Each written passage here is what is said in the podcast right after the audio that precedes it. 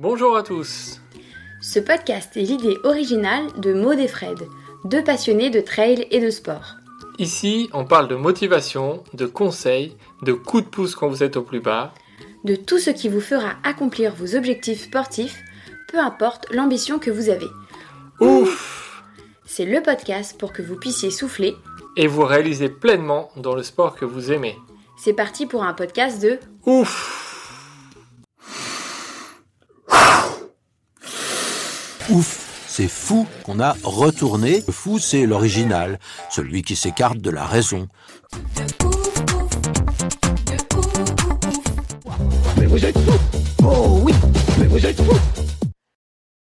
Bonjour à tous, on se retrouve aujourd'hui pour une nouvelle histoire du trail. Ce mois-ci, je suis toute seule à vous la présenter car Fred est un petit peu malade. Mais promis, il revient pour un prochain épisode. Aujourd'hui, on se retrouve dans le Maine, à la frontière canadienne, tout proche du Québec et de Montréal. Chaque année, là-bas se déroule un événement qui regroupe sur les routes des milliers de spectateurs. Ray Garati, 16 ans, s'est porté volontaire et a été sélectionné avec 99 autres jeunes de moins de 18 ans pour y participer. Il s'agit d'une longue marche. Pas d'inscription, pas de frais d'entrée. Il faut juste être sélectionné parmi les milliers de demandes chaque année. Malgré sa popularité, l'événement n'en reste pas moins mystérieux. On sait qu'il y aura un seul vainqueur. On connaît aussi la date limite pour déclarer forfait, le 31 avril. Enfin, la date et le lieu de départ sont communiqués le 1er mai dans le Maine. Arrivés sur place, les 100 adolescents rencontrent pour la première fois le commandant.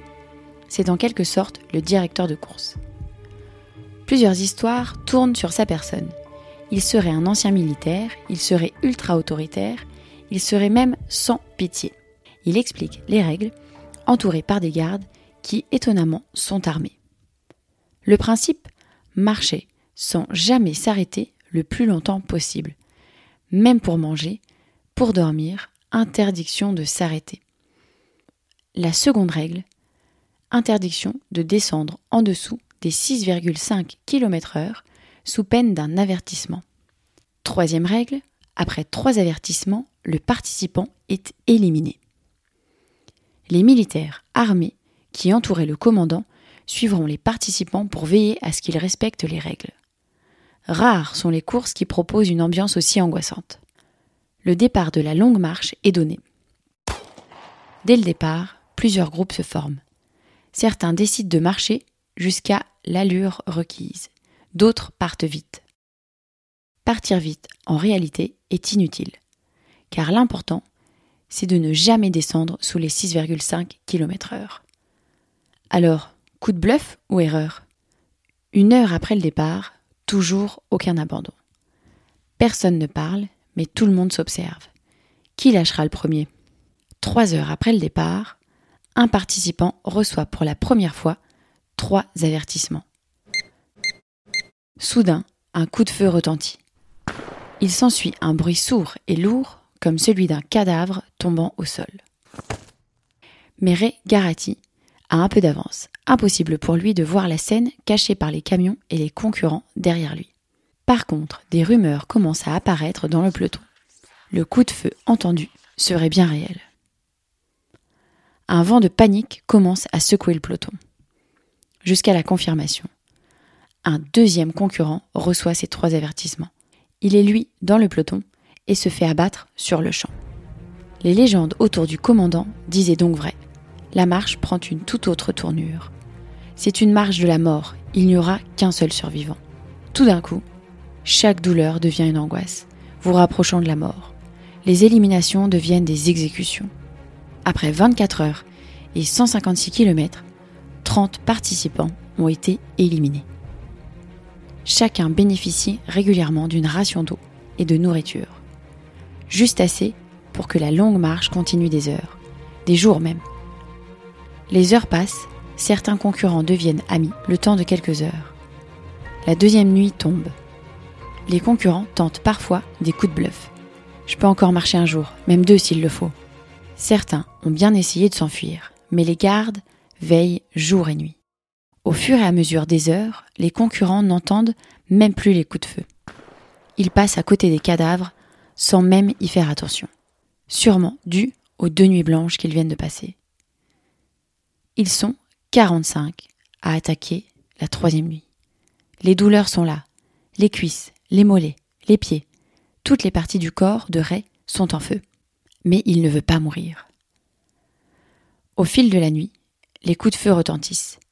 Un, deux, trois, quatre, cinq. Un à un, il compte les corps qui tombent inertes sur le bitume américain. C'est le matin du quatrième jour, plus de 450 km et toujours 15 concurrents. Certains semblent au bord de la rupture, d'autres ont toujours le visage impassible. Tous, par contre, ont une haine immense envers le commandant.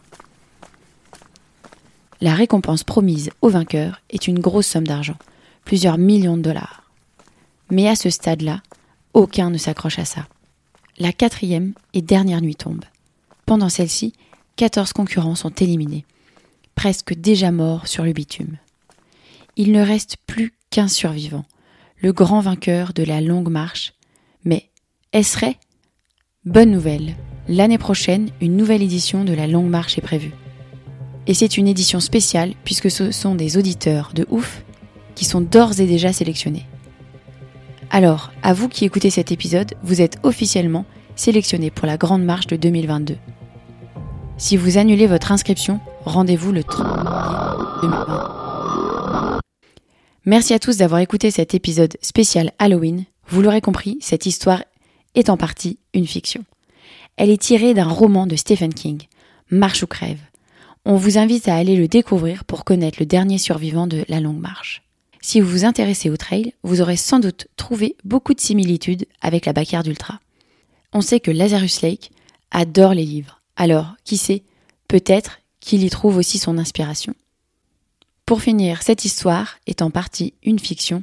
Oui, car vous avez vraiment rendez-vous l'année prochaine pour le départ de la longue marche.